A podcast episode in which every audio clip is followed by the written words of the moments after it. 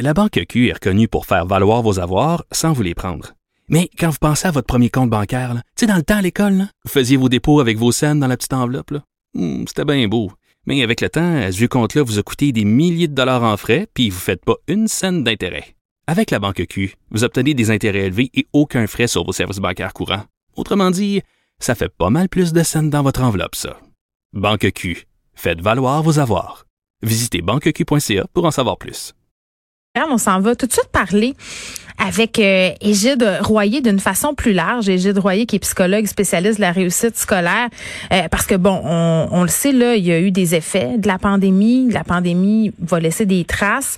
Mais comment comment on peut faire pour s'assurer que cette pandémie-là ne laisse pas des traces indélébiles dans l'éducation de certains jeunes? Est-ce qu'on est en train aussi de paniquer pour rien dans bien des cas, comme le disait M. Dancause? M. Royer est là. Bonjour.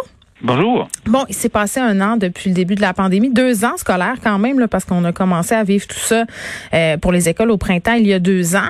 On a beaucoup parlé euh, des conséquences euh, sur les jeunes. Si on pouvait dresser un bilan de ces conséquences-là, quel serait-il? Bon, le premier, euh, le premier bilan qu'on peut qu'on peut dresser, là, c'est pour l'ensemble du système scolaire, c'est que Dieu merci, on a réussi à maintenir nos écoles ouvertes, entre autres depuis septembre. Une partie des écoles sont demeurées ouvertes au printemps, mais surtout depuis septembre, on a réussi à les maintenir ouvertes, si ce n'est de, l'alternance présentielle euh, à distance là, pour les jeunes de 3, 4, 5e secondaire. Ça, c'est le bon point. Ça a permis, en tout cas, de limiter les, euh, limiter les impacts négatifs. La deuxième chose, c'est qu'on se retrouve avec des jeunes qui, plus vulnérables, ont pris du retard scolaire plus que d'autres. Admettons que vous enseignez, vous, là, en première secondaire, en mathématiques. En fonction de ce que vous avez enseigné cette année, vous êtes en mesure probablement d'identifier certains jeunes qui s'y décalent ou qui sont en retard par rapport à l'ensemble du groupe. C'est même pas par rapport au programme de l'an passé, des choses comme ça. Là. Vous êtes en mesure d'identifier qu'objectivement, là, vous avez enseigné moins de choses cette année, mais ces jeunes-là s'écartent de la moyenne de votre groupe d'âge. Là, ça implique absolument, de votre groupe d'âge, ça implique d'avoir des mesures là, pour soutenir ces jeunes-là ce printemps, éventuellement cet été et aussi l'an prochain. Euh, oui, puis est-ce que vous trouvez ça exagéré qu'on parle de génération COVID? Est-ce que vous trouvez qu'on va trop loin puis qu'on catégorise trop puis que ça peut justement amener des effets pernicieux un peu? On peut dire, moi, je suis rentré en première secondaire ou je suis entré au cégep l'année de la COVID. vous pourriez dire euh, génération COVID. Oui. Si vous enseignez, je sais pas, les, les enseignez les mathématiques encore, en troisième secondaire, vous dites là, c'est ma... le groupe qui m'arrive euh, en ayant vécu une, deuxième secondaire COVID, je suis capable de les reconnaître parce que dans mon groupe, il y a telle telle chose que normalement il y aurait vu en deuxième secondaire qu'ils l'ont pas vu. Dans ce cadre-là, je peux dire que c'est c'est la génération, pas génération, c'est le groupe classe COVID. Mais ceci dit, euh, bon an, mal an, avant la COVID, j'avais déjà, et ça c'est quelque chose que je vais aborder dans la conférence d'ouverture du prochain congrès de l'Institut des droits d'apprentissage. Oui mon nombre de jeunes en difficulté de 2001 à 2020 est passé de 100 000 à 220 000. Là, il n'y avait pas de COVID, là. Donc, on sait déjà que j'avais plusieurs jeunes qui avaient énormément de difficultés de, à sortir de l'école avec un des diplômes du secondaire. Avant la pandémie. En augmentant, indépendamment de la pandémie. Donc là, je suis très conservateur. Si je me dis j'ai à peu près 20% d'élèves en difficulté, 20% d'un million, c'est 200 000. De manière conservatrice, je me dis, ben là, j'en rajoute peut-être encore un 10% peut-être une centaine de mille, centaine de milliers, mm. pour qui, pour toutes sortes de raisons, allant des, des difficultés de l'enseignement à distance, en passant par l'anxiété, en passant par tout, tout ce que vous voulez, là, je rajoute un 10% de jeunes qui, à cause de la COVID, ont vraiment augmenté les retards. Et il y a certains retards vont être pires que d'autres. Le petit pit de fin de deuxième année, là, qui lit encore comme un jeune de milieu de première année, là, qui a un, il y a un retard en compréhension de lecture.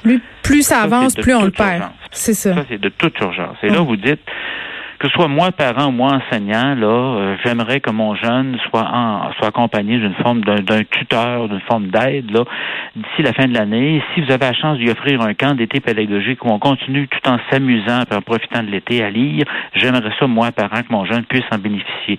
Ça, ça va avoir un impact. Oui, puis le fameux programme de tutorat aussi, j'aimerais ça qu'on en parle parce que ça nous a été annoncé en grande pompe par Jean-François mm Roberge comme étant l'une des solutions justement pour contrer ce décrochage. recommandation. Oui, oui, évidemment, on s'en était parlé. Euh, là, on aurait des sommes qui dormiraient toujours euh, dans les centres de services scolaires là, pour mhm. le tutorat. Mhm. Regardez, euh, et là, je suis là, écoutez, là, je suis remonté directement à la source là, depuis quelques quelques jours là-dessus. Même j'ai devant moi la lettre qui est envoyée à tous les directeurs généraux du Québec là-dessus. J'en ai une copie cet avant-midi. Regardez, moi, centre de services scolaires, là, j'ai reçu de l'argent qui s'appelle tutorat. Bon. Souvent, les gens fonctionnent par l'étiquetage des sommes. Je prends le budget tutorat, je le divise au nombre d'élèves dans chacune des écoles, j'envoie ça dans chacune des écoles. Ça donne, dans certains cas, des montants qui sont plus évidents, tout petits, voire ridicules. Sauf que l'argent pour les sorties scolaires, les sommes d'argent, les autres sommes d'argent qui sont rentrées cette année pour le soutien scolaire, les sommes d'argent qui existaient déjà pour tout ce qu'on appelle le parascolaire, en clair, les sommes non dépensées cette année doivent ou peuvent être affectées. Les enveloppes-là sont transférables, ça devrait être affecté, entre autres au tutorat, à d'autres formes d'aide. Et moi, je l'ai, écoutez, je vais vous citer, je l'ai la lettre au directeur général, noir sur blanc, je l'ai dans moi, là, de la part du sous-ministre. Nous vous invitons à nous signifier directeurs généraux, tout besoin de ressources additionnelles en lien avec l'atteinte de cet objectif. Ça vient à dire que si moi, centre de service scolaire, j'ai tout dépensé l'argent que j'avais pour mes mesures, puis il m'en manque, que je me retourne de bord, j'en demande, et la probabilité d'en avoir est très élevée. OK. Et ça, ça, il va falloir sortir de l'argent qui dit, ben, tel argent, c'est étiqueté aide au devoir, tel autre argent, ça porte l'étiquette, euh, euh, sais pas, dans ce cas-là, tutorat. Et là, quand on répartit ça là, dans l'ensemble des milieux scolaires, simplement au prorata, on se retrouve avec des sommes qui sont ridicules. Je, comprends que certaines directions d'école se disent, écoute, j'ai eu, euh, je sais pas, 2500, 3000 dollars faire du tutorat. L'élément, l'élément important, c'est que s'ils en manquent, s'ils en manquent, c'est véritablement de redemander au centre de service scolaire puis de redemander au ministère. C'est une mesure qui commence, qui est là jusqu'en juin 2022. Oui, mais là, euh, vous me parlez de, de ça, vous parlez, vous me donnez un exemple de 2000 dollars, par exemple, pour un programme de tutorat pour une école. De, je, sais pas combien ça coûte faire du tutorat, mais dans ma tête, c'est une somme qui est somme toute assez dérisoire, le 2000 pièces pour engager des mhm, tuteurs. Mhm, mhm. Ah oui. Écoutez, moi, moi j'ai évalué que ce programme-là coûtera environ une centaine de millions, 100, 110 millions, ça jusqu'au 30 juin, puis à peu près 350 millions l'an prochain. Figurez, écoutez, figurez à peu près 150 000 jeunes accompagné à raison d'une ou deux heures semaine, au moins une couple d'heures semaine. Ça peut être en sous-groupe, ça peut être individuellement. Ça vous donne un peu l'ordre de grandeur. Et le tarif, euh, le tarif présentement, j'avais fait mes calculs sur l'ordre d'environ 30 dollars de l'heure. Mais il faut dire que quand c'est un enseignant en exercice à temps plein qui décide de faire du tutorat, c'est plus cher.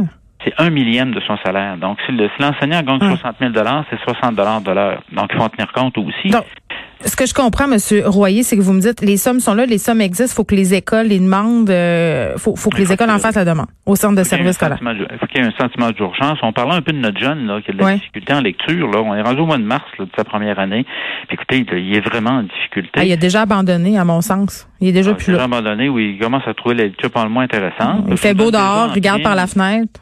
Je vous donne en prime que j'ai deux fois plus. En adaptation scolaire pour les jeunes en difficulté, j'ai toujours deux fois plus de garçons que de filles. Ça, c'est un, c'est très net au Québec. Là. Donc, j'ai beaucoup plus de garçons là-dedans. Donc, l'idée d'avoir une forme d'accompagnement, mm. filles ou garçons, et sur des habiletés comme la lecture, sur des habiletés aussi comme mathématiques et lecture, surtout vers la fin du primaire aussi. Je passe au secondaire, j'ai un niveau de lecture de, je sais pas moi, de milieu de quatrième année. Vous attendez que je vais avoir des sérieux problèmes en première secondaire l'an prochain. Oui, puis ces jeunes-là, faut pas les perdre de vue parce que plus plus ils avancent dans le cursus scolaire, plus l'écart se creuse et à un moment donné, ce qu'on donne, ce qu'on donne au bout du compte, ce sont des décrocheurs et on veut vraiment pas ça. Et Gide Royer, merci, qui est psychologue spécialiste de la réussite scolaire. On faisait un espèce de bilan. Euh, c'est quoi l'enjeu principal de cette année pandémique, de ces deux années pandémiques en fait pour les écoles du Québec? Et vraiment, ce qu'on retient, c'est que l'un des enjeux principaux, c'est le décrochage des jeunes avec des difficultés d'apprentissage qui étaient déjà terribles au Québec. Geneviève